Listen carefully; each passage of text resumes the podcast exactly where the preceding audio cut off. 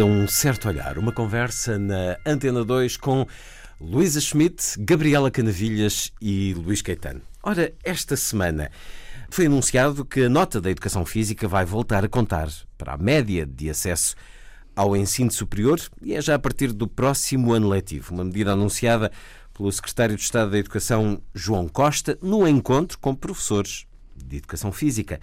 A medida, diz o Presidente do Conselho Nacional de Associações de Professores e Profissionais de Educação Física, demonstra que o Governo entende a importância desta disciplina para definir o perfil de um bom aluno e de um bom profissional. Esta hum, prática tinha sido suspensa em 2012 pelo Ministro Nuno Crato, satisfazendo muitos que afirmam que é punitivo para muitos alunos que esta disciplina seja considerada como as outras, porque há questões físicas que colocam os alunos em condições menos vantajosas para ter boas notas. Bom, a vossa opinião, Gabriela Candavilhas, deve contar a educação física? Deve um aluno que é brilhante a todas as outras disciplinas e que quer, por exemplo, candidatar-se à medicina, a ser prejudicado porque tem um 12? A educação física? O que é preciso é sabermos uh, ou, ou, refletirmos sobre o que é que nós uh, valorizamos como competências na formação dos jovens e dos alunos. Se valorizamos, como o Nocrato valorizava, uh, sobretudo a matemática, o português, ou três ou quatro disciplinas nucleares, desvalorizando todas aquelas que nós consideramos, ou que ele passou a considerar como complementares, e numa extrema leitura como marginais à formação holística do aluno, ou se valorizamos uma, uma aprendizagem, uma formação abrangente, toda ela complementar e toda ela fundamental e que resulte numa complementaridade interrelacional que resulte numa, num, numa, num fortalecimento de toda uma competência que depois uh, se alimenta uh, e se contamina, uh, resultando num, num, jovem mais competente em todas as disciplinas. Não estavas a generalizar, sendo que a única disciplina que de facto foi posta fora do processo de média para acesso à universidade foi esta, a de educação física. Não, não é. É verdade. Deixa-me recordar que, para além da educação física, houve uma série de disciplinas na, nas áreas sociais que foram retiradas dos currícula, houve uma série de disciplinas nas áreas artísticas que foram retiradas dos currícula. Mas aí retiradas não existem. Enquanto que esta não, não contou para a média. Os não alunos só têm. retiradas ou então postas como à disposição das escolas, como opcionais. As escolas podiam integrá-las ou não, podiam valorizá-las, ou podiam uh, contar como média ou não. Isto era, entravam como opção, como uh, disciplina de opção. Portanto, houve uh, um, um, leque grande de disciplinas que passaram para o chamado segundo plano das disciplinas. Ora, a ideia de que existem disciplinas de primária e disciplinas de segunda é, é, do meu ponto de vista, uma má ideia. Mas para... sempre houve disciplinas nucleares. Mas nós chegamos uh, precisamente a um plano ou um ponto de desenvolvimento da nossa ciência educativa que uh, evoluiu precisamente para a conclusão de que o ensino uh, intensifica-se ou, ou reforça-se quando não uh, faz diferenciação entre disciplinas de primeira e disciplinas de segunda, quando elas, como eu dizia há pouco, contaminando-se entre si, fortalecem-se entre si. Nós várias vezes temos aqui referido a importância que disciplinas como, por exemplo, a música têm no fortalecimento da mente, na abstração e na capacitação para a matemática. Nós várias vezes temos referido uh, as vantagens de, da mas, mas a educação musical não conta na média para acesso à faculdade, a não ser, porventura, para os cursos de música e em cursos eh, já direcionados para isso.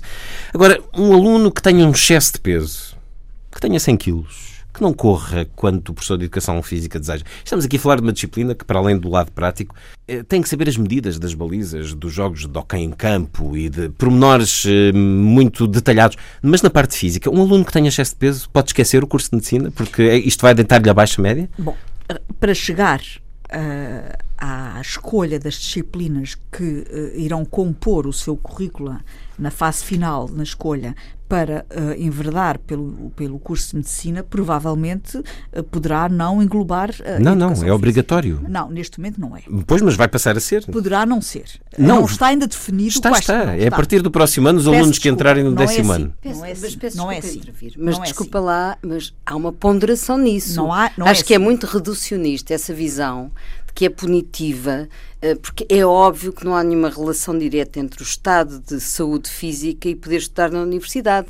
Não se, tra não se trata de fascismo higiênico, não é isso que se pretende não fazer. Não há aqui um caso de eugenia, não, porque não os nada. resultados desta disciplina não. implicam não, marcas não. e sucessos Para. desportivos e atléticos mas, que nem todos podem espera, ter fisicamente. Há, há, critérios de ponderação e há uma avaliação especial para essas pessoas. Isso é a mesma coisa que dizer que os surdos não podem estudar ou que os... Não é isso não, que se eu, trata. Desculpa, mas eu queria reiterar tem... que não é obrigatório, uh, não, não é um dado adquirido neste momento. Que, é mais... quem vá para a medicina tenha que ter educação física no 12 ano. Não é neste não, momento. Isto, isto conta um a partir do décimo. Adquirido. Não, é a partir do décimo. Não é neste momento um facto adquirido. Segunda quem vá para a é. medicina que tenha que ter educação medicina física. ou outros cursos que, que exigem uma média Agora, mental. aquilo que é importante, e já, já passa a palavra à Luísa, aquilo que é importante é nós fazermos um diagnóstico de qual é o status quo relativamente aos jovens em idade escolar no que respeita à sua saúde física e à situação no que respeita, por exemplo, à obesidade.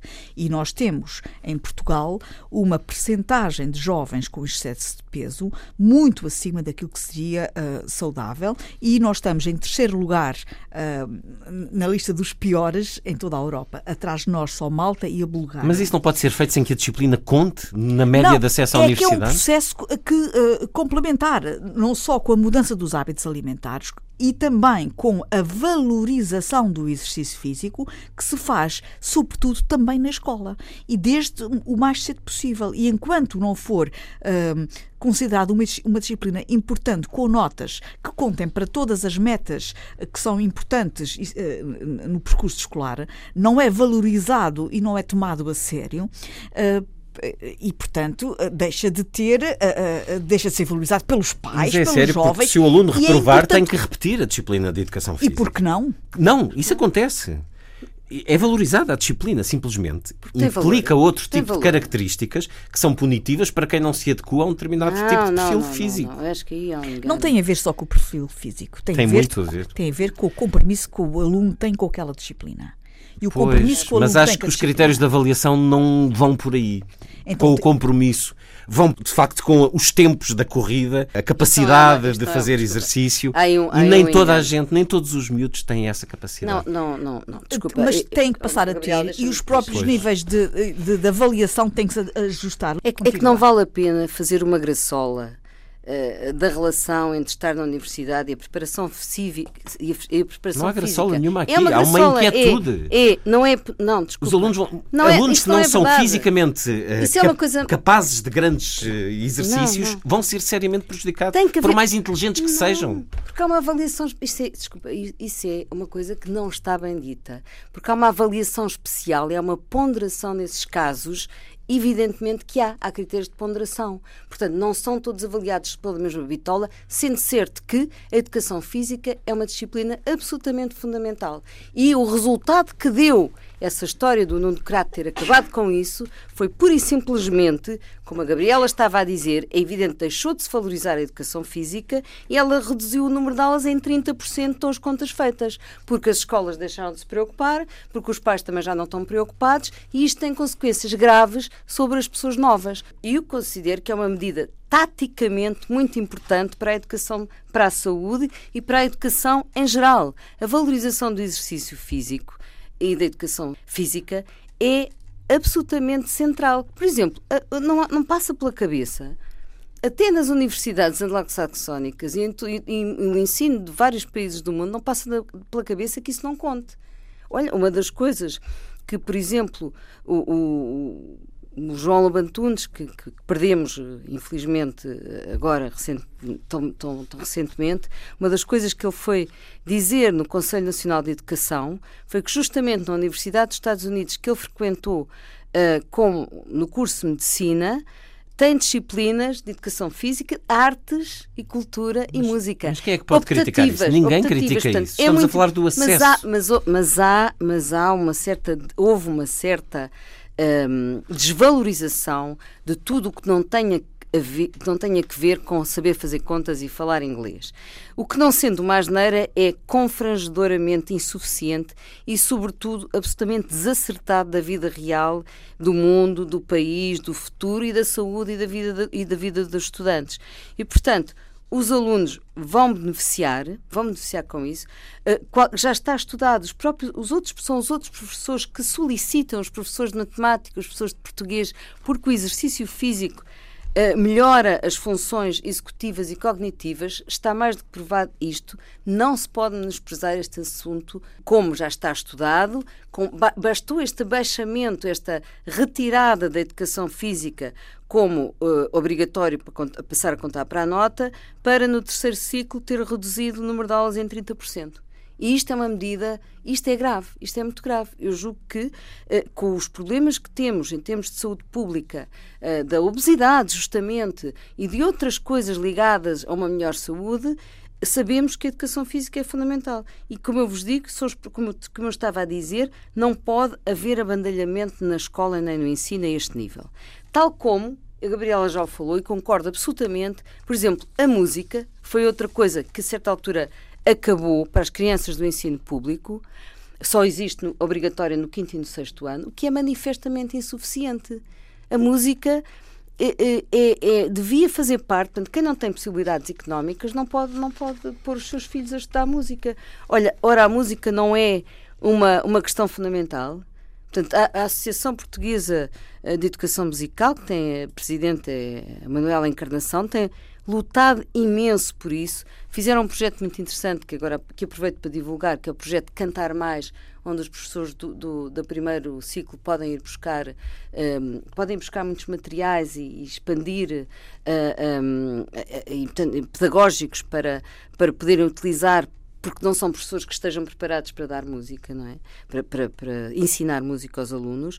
E, portanto, é uma luta também tentar que a música exista em todo o ensino básico. Faz parte da, da, educação, é fundamental. E não percebo porque é que só neste país é que não consideram que seja fundamental. Gostam muito do futebol, tudo isso, e depois, quando se trata de passar para quem está nas escolas a importância do que é a educação física, então aí retira-se. Sendo certo que há ponderação, sido... há ponderação Agora, esta reorganização curricular do CRAT 2012 foi extremamente negativa a vários níveis e afunilou completamente a ideia de ensino e de cultura, e, no fundo, é através da cultura que realmente nós metabolizamos o conhecimento e que se cria educação. E, portanto... é exatamente o contrário, exatamente como diz a Luísa. Eh, ao contrário do afunilamento, é precisamente na, na, na, no alargamento da oferta uh, formativa que se consegue a tal, a tal um, mundivivência, do, do, do, ou pelo menos uh, a criação do, de uma paleta de, de, de, de formação uh, multidisciplinar que dê aos, aos, aos jovens uh, uma amplitude grande de, de, experiências. E essas experiências uh, vão desde o, o lado artístico, uh, que passa também.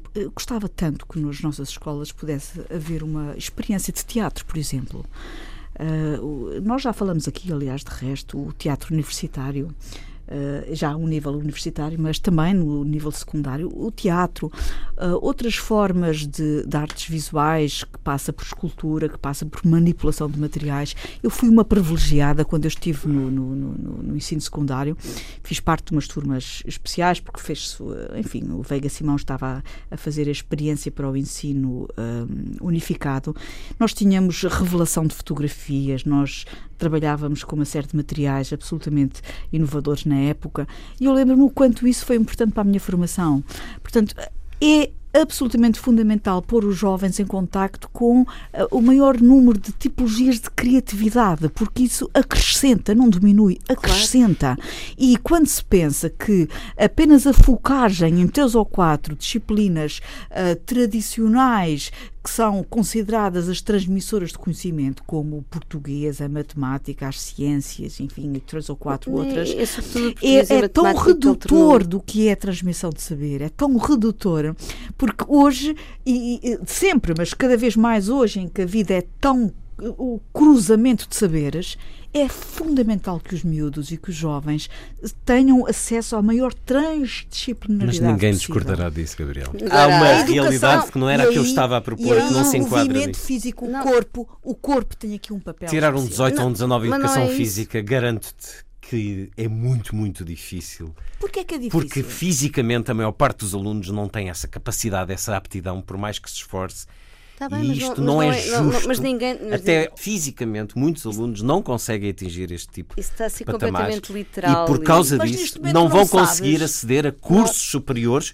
que não, não exigiriam momento, essa não capacidade. sabes qual é o tipo de avaliação que vai ser feita. Ah, Comprometemos a estar, uh, cada um nos seus, nos seus postos de é, trabalho, e nós aqui num certo olhar, a estarmos vigilantes do que se vai para ver como é que vai ser a é- aplicação Há vidas que vão ser prejudicadas com não, isto. Não, Muitas vidas. As vidas estão a ser prejudicadas com a ausência da, da educação física nas escolas. Mas aí a educação não, física não, existe. Não, mas espera, não escolas. existe. Como eu te disse, baixou 30%. E como sabemos, em Portugal, com esta obsessão do exame da matemática e do português, os professores e as escolas embandeiraram em arco, as famílias também, e isso pegou imenso e isso obcecou de tal maneira as escolas e, e os professores que acabou por tirar toda essa outra valência que uma escola deve ter. Olha, eu, por exemplo, na minha, na minha escola alemã onde eu andei, a única coisa que eu recordo, a única coisa que me lembro, é a música e a ginástica era justamente a educação física e a música que se dava muita importância na escola alemã já naquela altura, Corpo como ainda agora se dá. Não é? Corpo são, mente sano. Não é por acaso que esta frase existe. Não, não é. Nem um tantas corpo são naturalmente uh, propicia uma, uma outra atitude na vida. Ora, nesse idílio, nesse melhor dos mundos, adiemos as cinzas. A Igreja Católica prefere os enterros às cremações e quer que as cinzas dos mortos sejam guardadas em locais sagrados e não em casa, divididas entre os membros da família ou espalhadas ao vento. Um documento de duas páginas, divulgado esta semana, com novas regras sobre a cremação. Diz mesmo que há casos em que um funeral cristão pode ser negado a quem solicitar que as cinzas sejam espalhadas por razões contrárias à fé cristã. Durante séculos, a Igreja Católica proibiu a cremação porque entrava em conflito com ensinamentos sobre a ressurreição no dia do juízo final. Começou a permitir a cremação em 1963, mas nunca viu a prática com bons olhos. Agora, esta afirmação perentória que, para evitar qualquer tipo de equívoco panteísta, naturalista ou nihilista, não seja permitida a dispersão das cinzas no ar, na terra ou na água, ou em qualquer outro lugar, diz o documento emanado do Vaticano, porque não pode permitir ou tolerar atitudes como considerar a morte o aniquilamento definitivo da pessoa. Qual é o vosso olhar sobre esta medida? É um papado tão inovador? É uma questão muito complicada porque tem a ver com a questão da, da, religião, não é? E a religião católica durante muitos anos e, e, defende, não é? A ideia da ressurreição da carne, não é? Sem dúvida que o corpo, a ideia de que o corpo volta a viver e tem de estar acautelado e perto dos centros, por isso é que havia, uh, se enterravam tradicionalmente os cemitérios eram muito próximos dos locais das aldeias e dos, das vilas, não é? E até no centro. Isso mudou nas sociedades modernas, porque já não há espaço, não é? Uh, fizeram-se fazem-se necrópolis no Japão até as urnas já são em prédios é? portanto esta questão é uma questão uh, que uh, se tornou uma, uma, coisa também para resolver tecnicamente não é uma questão de espaço Uh, mas os, os despojos dos corpos, em termos religiosos, são ainda sagrados, não é? Em termos do Estado, não se percebe porque é que se proíbe. Portanto, o Estado também não permite, hoje em dia em Portugal, não se pode deitar as cinzas em qualquer ao lado. Vento. Ao vento. Não se pode, nem em qualquer lado. Portanto, tem, e agora até já há quase o negócio das cinzas, não é? Já há umas funerárias que uh, vendem o serviço de levar as, as, cinzas em barcos e fazem um cerimonial à volta disso, outras inclusivamente uh, conseguem meter as cinzas num, num forno crematório que depois dá um pequenino, uma pequenina joia que a pessoa pode pôr ao pescoço. Enfim, já há negócios para tudo a esse nível. Não é? porque, eu e a Gabriela estamos porque, a olhar para não, ti. Não, é verdade. Isto, espantados isto, com o teu é, conhecimento. Não, eu, eu sei porque recentemente recentemente aconteceu isso com, a, com a mãe de um, de um amigo meu que, que, que, e ele viu isso, quer dizer, isso é uma coisa é uma opção. aparecia-lhe, já há folhetos, já há folhetos com isso, é? já há um negócio à volta deste assunto. Mas um, a questão do, em termos, em termos, é muito difícil lidar com a morte, não é? E em termos psicológicos, as pessoas continuam a não conseguir pensar o fim. É? E, e, e a ideia a, a, ideia metafísica do além, tudo isso, portanto, o despojo continua a ser a grande, a grande perplexidade, não, não nos deixa. Portanto, a modernidade não nos resolveu esse problema. Em termos religiosos, é, é, no fundo, eu acho que há aqui uma tentativa também de não mitificar, não criar aqui uma, uma ideia de, de um bocadinho pagã, quase tribal, de guardar as cinzas, elas ficarem em cima da, da lareira, saber que estão ali os despojos, quer dizer, como católico, como, como a Igreja Católica isso não faz sentido. Portanto, eu aí compreendo, não acho que seja... A Igreja Católica sempre teve relicários. Sim, mas não a esse nível, quer dizer, as, as famílias uh, guardarem e se tornar-se uma coisa, aliás, quase mórbida, mas uh, não é uma coisa, não é uma coisa que me choque esta atitude do Papa, absolutamente nada. Mas acho que nós, psicologicamente, não conseguimos efetivamente lidar, em, lidar com, com o fim, não é? Com, com, com, a morte. É um problema muito, muito grave, não é? Jogamos conseguir ultrapassar com a modernidade e depois não se consegue. As coisas estão cá e uh, é essa, a morte continua a ser uh, também a pilha nuclear das religiões. Nós vimos que as religiões lidam com a morte de maneiras completamente diferentes. Os hindus, por exemplo, queimam, depois vai pelo rio abaixo às vezes mal queimado, não é? É, é um dos grandes, é um dos grandes temas de reflexão da humanidade sobre a condição humana. A forma de queimar o corpo é uma das formas mais antigas. Purificação. De, de, a Igreja aceita a do homem uh, purificar o corpo e evitar as contaminações.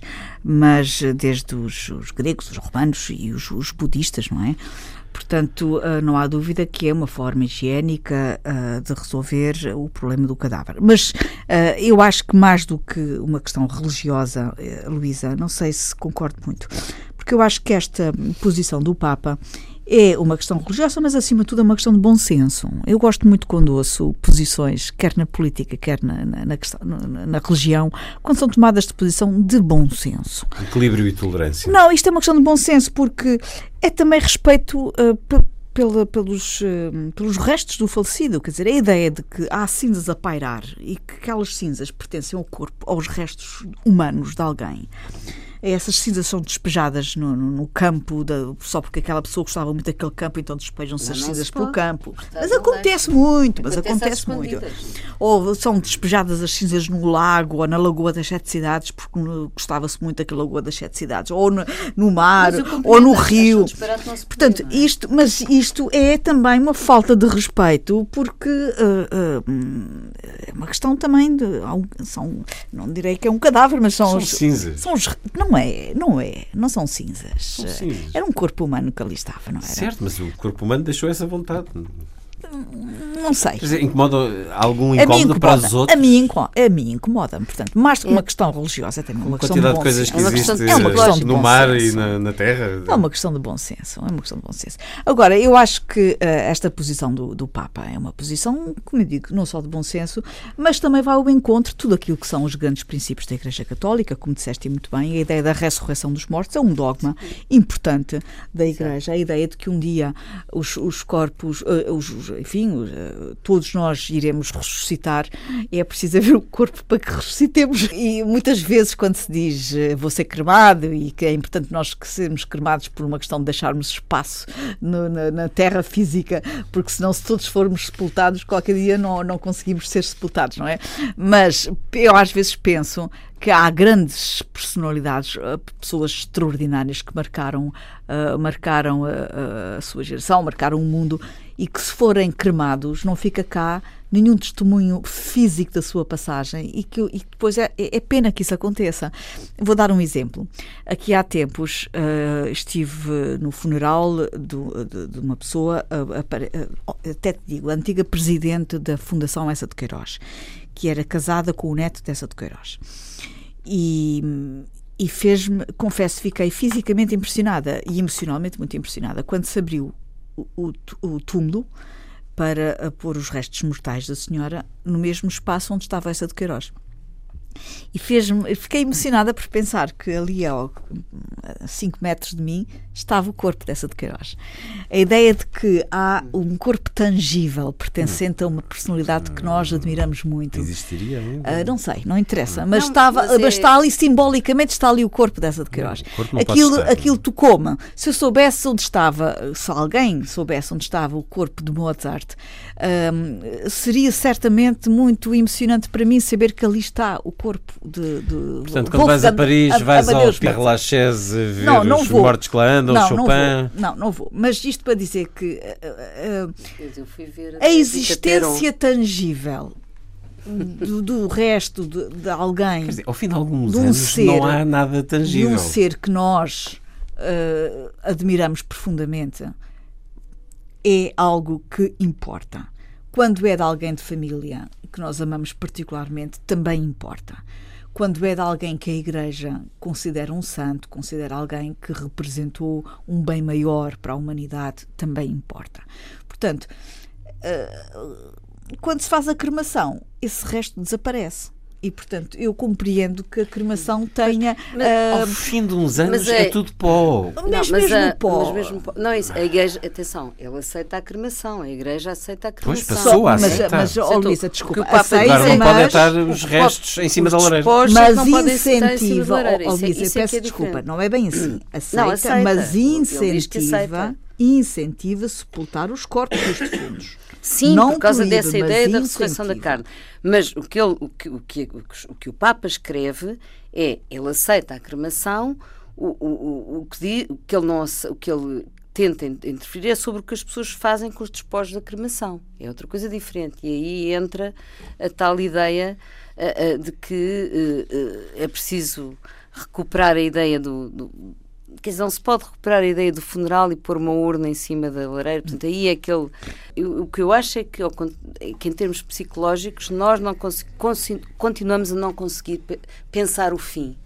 Isso é, isso é que é eh, uma, uma, algo que nós ainda não conseguimos uh, lidar. Portanto, é uh, o despojo, o despojo continua a ser grande, uma grande perplexidade para todos, em termos psicológicos.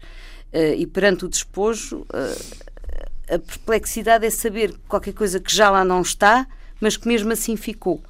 E essa é, essa é uma questão muito difícil, muito difícil, que, que a modernidade não nos resolveu.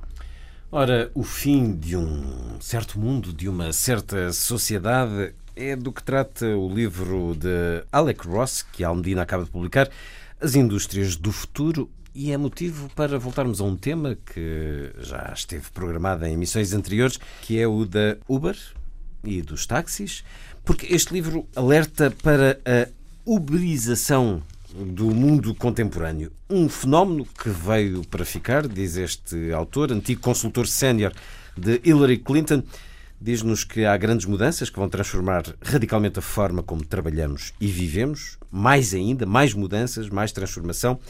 Ele fala desta uberização da economia, deixando-nos alguns alertas. Antes da chegada da Uber, havia em Milão eh, ou em Lyon, eh, Itália ou em França, duas ou três pequenas empresas de táxis que costumavam competir entre si. O proprietário de uma dessas empresas valeria um ou dois milhões de dólares. Seria uma pessoa rica e importante na comunidade local. E havia disto em todas as cidades europeias vão todas deixar de existir, vão todas deixar de ter esta importância. Vai acontecer isto no mundo inteiro.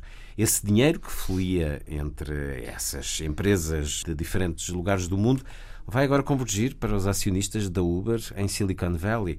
Assim, um enorme pedaço do PIB italiano deslocar-se-á simplesmente para Silicon Valley, diz-nos este autor. Esta questão da uberização da sociedade é algo que é inevitável, na tua opinião, Gabriel Canavilhas? Este tipo de economia, de empresas que vem ocupar espaços que estavam tão uh, uh, rígidos, tão fixos, que provocaram reações como as que vimos recentemente na manifestação de taxistas. Mas tudo isto é imparável? É imparável, sem dúvida. É imparável. Só é lamentável que uh, haja monopólios que uh, façam com que todas estas novas uh, possibilidades de alargamento do mercado eh, que assentam nas novas tecnologias e que assentam, evidentemente, em toda uma nova forma de economia de mercado, estejam eh, a ser controladas por duas ou três empresas em Silicon Valley.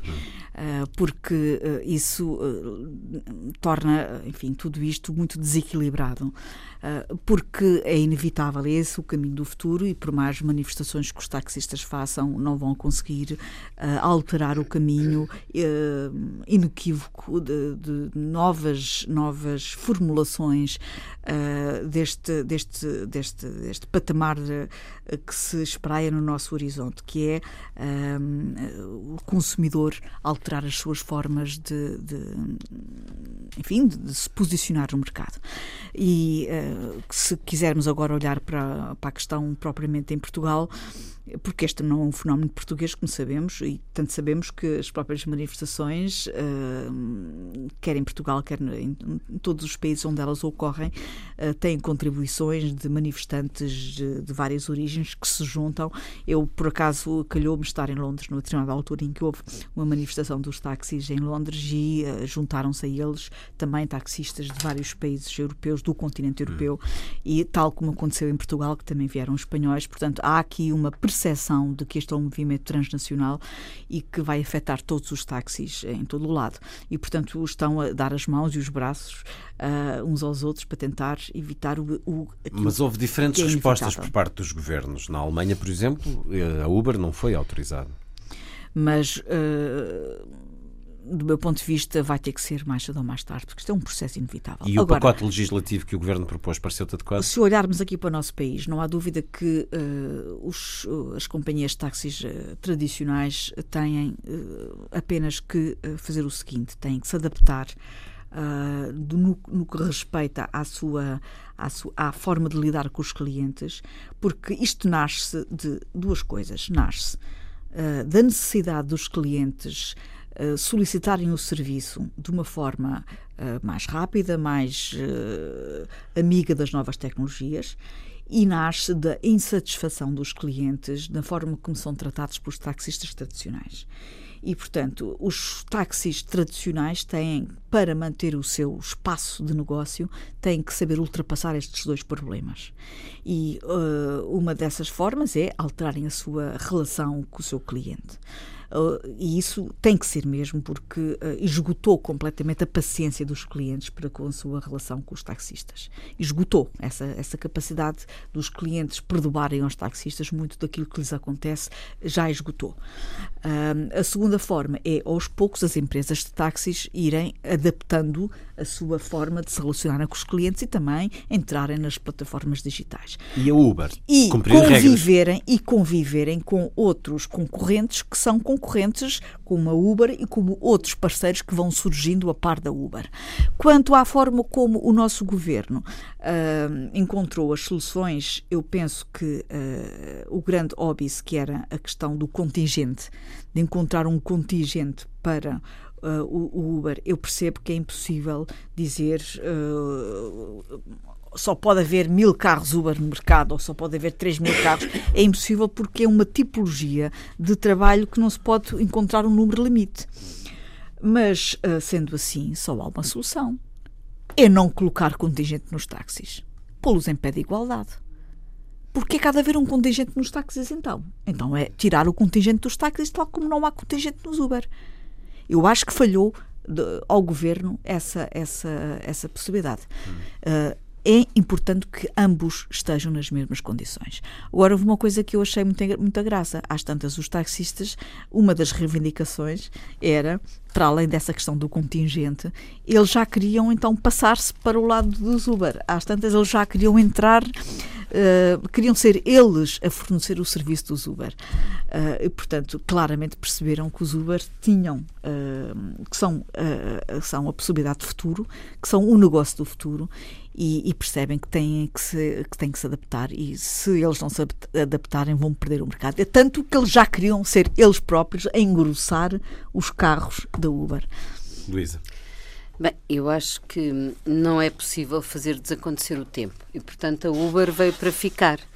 Não vale a pena contrariar, contrariar uma coisa que é real, uh, quer dizer, mas isto mostra também, ao mesmo tempo, o outro lado, que é que também não se pode acabar com o contrato social.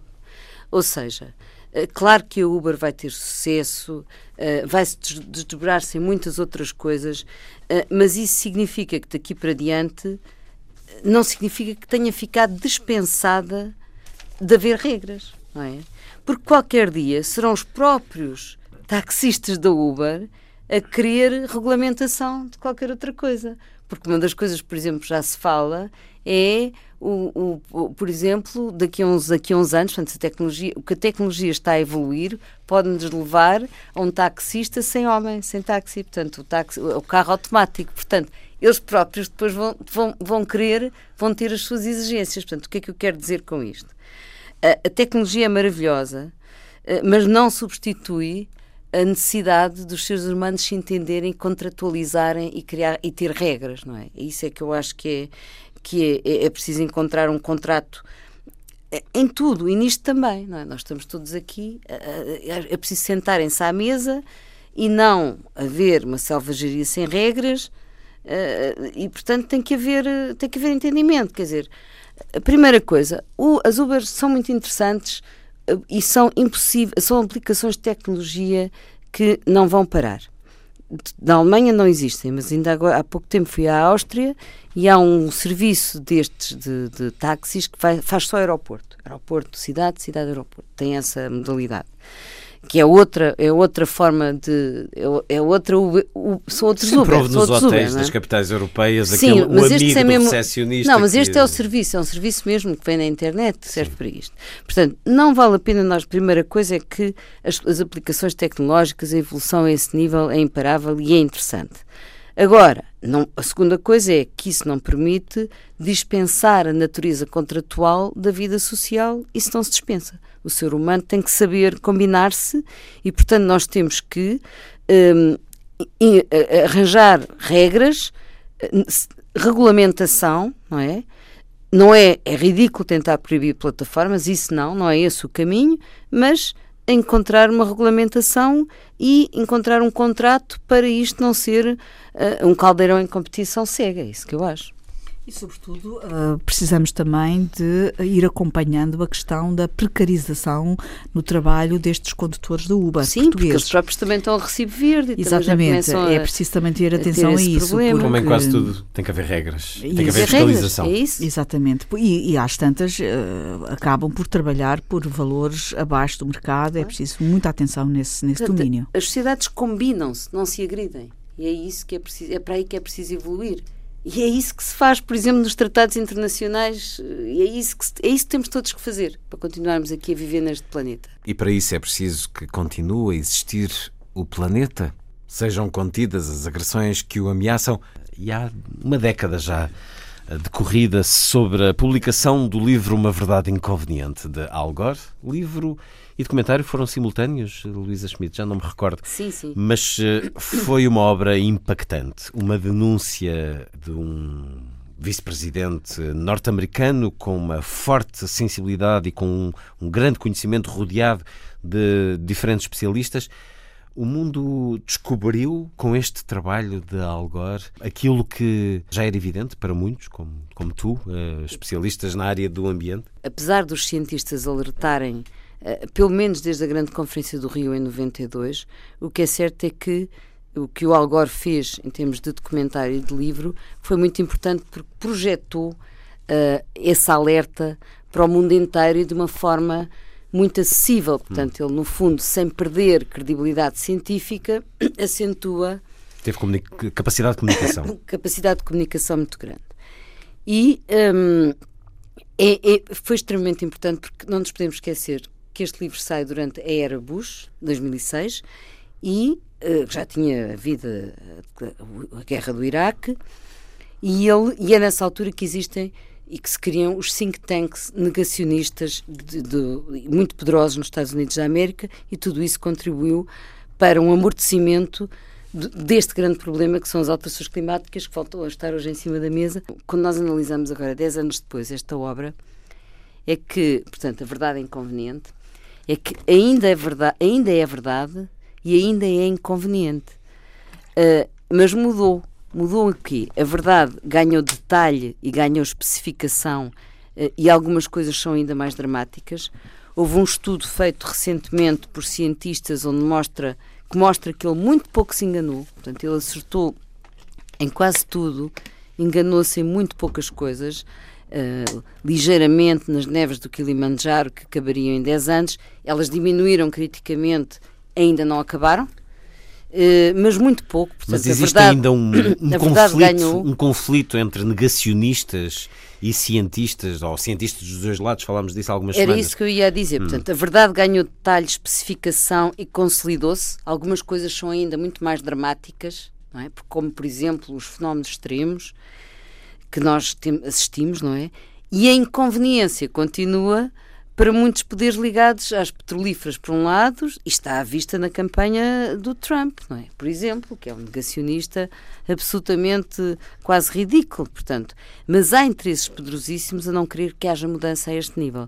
Portanto, a verdade inconveniente ficou agora mais sublinhada, também na complexidade e nas relações intersistémicas, na interdependência do, do, fenómeno das alterações climáticas. Os oceanos, por exemplo, quer dizer, já toda a gente, isto já é um consenso, os oceanos, dê para onde der, mesmo que se reduzam já todas as emissões, já estão em processo de, de dilatação. E esse processo de dilatação vai fazer com que eles subam inexoravelmente. E, e ganham importância também a questão da justiça, porque não há qualquer solução que não passe pelo ser, hum, pelo ser humano, é? que tem capacidade de agir e também quem não estiver preparado, portanto, quem estiver quem tiver menos meios para se preparar vai ser muito mais vitimado pelas consequências das alterações climáticas. E isso é que também veio a ser sublinhado depois eh, pelo Papa Francisco, por exemplo. Mas a verdade é que só agora é que os Estados Unidos assinaram o, o Tratado de Paris. Portanto, uh, há uh, aqui também um lado, uh, enfim, que não, é, não deixa de ser importante assinalar relativamente aos Estados Unidos. Há sempre um lado dual nesta atitude americana, que por outro lado também não deixa de ser verdade. Mas, e, mas, mas, não deixa de ser verdade, e é importante aqui também dar o crédito. Por um lado, os Estados Unidos foram um dos grandes poluidores do planeta, mas é graças a pessoas como Al Gore e alguns americanos que também foram feitas as denúncias, as principais denúncias denúncias e foram postos em marcha muitos dos principais movimentos em prol da defesa do ambiente. Portanto, e o Al Gore, com a proeminência de ter sido vice-presidente dos Estados Unidos e candidato à presidência, garantiu, evidentemente, uma, uma visibilidade para esta temática que uh, granjeou uma atenção mundial. Uh, mas uh, os Estados Unidos tardaram a, a chegar a esta discussão. Pois, tardaram há lobbies, muito. Há lobbies muito, poderosos muito em todo o lado, Foi uma em todo chegada mundo. tardia. E na questão da energia, eles são mais fortes do que nunca, não é? Podíamos fazer a história toda do século XX só através das lutas pela energia. Celebramos este livro, Uma Verdade Inconveniente, de Al Gore, 10 anos depois, na semana em que o teu livro, Luísa Schmidt, que é também um conjunto de textos de reflexão sobre erros, mentiras e conquistas uh, sobre o ambiente. Portugal, Ambientes de Mudança, vai ser apresentado na próxima quarta-feira, às 7 da tarde, no Centro Cultural do Belém, em Lisboa. Livro apresentado por Francisco Pinto Balsemão e Rosalia Vargas. Esta semana deixou-nos João Lombantunes. Escutemo-lo muito brevemente a dizer Ricardo Reis na entrevista que lhe fiz em 2009 a propósito de um livro também fascinante, O Ex Silencioso. Para ser grande, sei inteiro. Nada teu exagera ou exclui. Sê todo em cada coisa. Põe tu és no mínimo que fazes. Assim, em cada lago a lua toda brilha, porque alta vive. João Lobantunes, numa espécie de santo e senha da sua vida, nessa conversa com ele tive. Gabriela Canavilhas, este homem vai fazer falta. Vai, com certeza. Ele congregava duas, dois lados absolutamente extraordinários.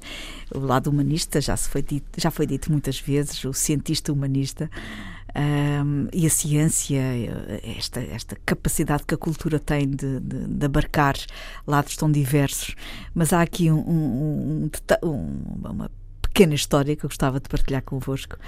Uh, durante muitos anos uh, eu ia muitas vezes à Gulbenkian, eu ia quase semanalmente, infelizmente há muito tempo que perdi esse, esse excelente hábito. Hum. E algumas filas à minha frente, uh, o João Lobo Antunes tinha também um lugar que normalmente ocupava sempre o mesmo lugar. E eu habituei-me a vê-lo sempre sentado no mesmo lugar uns, e admirava-me imenso, mesmo em alguns concertos extraordinários em que o público aplaudia apoteoticamente, concertos com grande sucesso, toda a gente aplaudia muito e o João Lobantuno estava sempre sentado com as mãos pousadas no colo e nunca aplaudia. Mesmo nos concertos mais brilhantes, com toda a gente de pé aos gritos e aos palmas. Eu achava aquilo tão estranho. E ele nunca faltava um concerto. E um dia alguém me disse e me explicou a razão. João Lobo Antunes não batia palmas para não causar qualquer tipo de perturbação nas palmas das mãos nem nos pulsos, para ter as mãos sempre perfeitas para as operações delicadas que tinha que fazer. Isto para uma pianista também é fácil de entender. As mãos, as Exatamente. mãos de um cirurgião. Exatamente. Valiosas mãos. Como ele dizia há um ano, enquanto as mãos me obedecerem e o cérebro souber mandar, vou continuar. É uma história muito bonita essa. Era um homem de extrema elegância, amabilidade, cultura e inteligência. Um, uma pessoa de quem só, quem só se pode dizer bem neste momento. Portanto, salvou muitas vidas. O Miguel Esteves Cardoso escreve hoje, ou escreveu ontem no público, era um herói. Uh, um neurocirurgião que marcou a neurocirurgia, criando um, um sentimento de escola, e isso via-se muito na Universidade de Lisboa. Uma prática. E uma, uma prática, prática um sentimento de escola, uma prática. É um professor sério, eclético. Tive a ocasião, felizmente, de o conhecer em maio, diretamente e pessoalmente, um, quando, como presidente do Conselho Nacional de Ética para as Ciências da Vida, uh, organizou um colóquio sobre justiça e bioética uh, e me convidou para falar sobre justiça para as gerações, para as gerações futuras uh, biosfera e ele, e ele fez um, uma excelente comunicação sobre justiça e compaixão. Não me esqueço disso. João Lobantunes deixou-nos esta semana um notável homem da ciência, um notável humanista, de facto. Bom, vamos despedir-nos, vamos dedicar uma música a João Lobantunes. O que é que propões, Gabriel Canavilhas? Proponho uma canção, um dueto mais propriamente, de Ernest Chausson, dedicado neste caso a ele, a João Lobantunes. Tenho a certeza que ele ia gostar muito. Chama-se La Nuit, é para é pensar nesta, nesta noite longa que ele acaba de entrar. E, e é Christine Schaeffer que canta com a Stella Dufexis e uh, certamente é uma noite lindíssima com esta música a acompanhá-lo. Foi um certo olhar, com Gabriela Canavilhas, Luísa Schmidt e Luís Caetano Si. Os desejos de uma boa semana.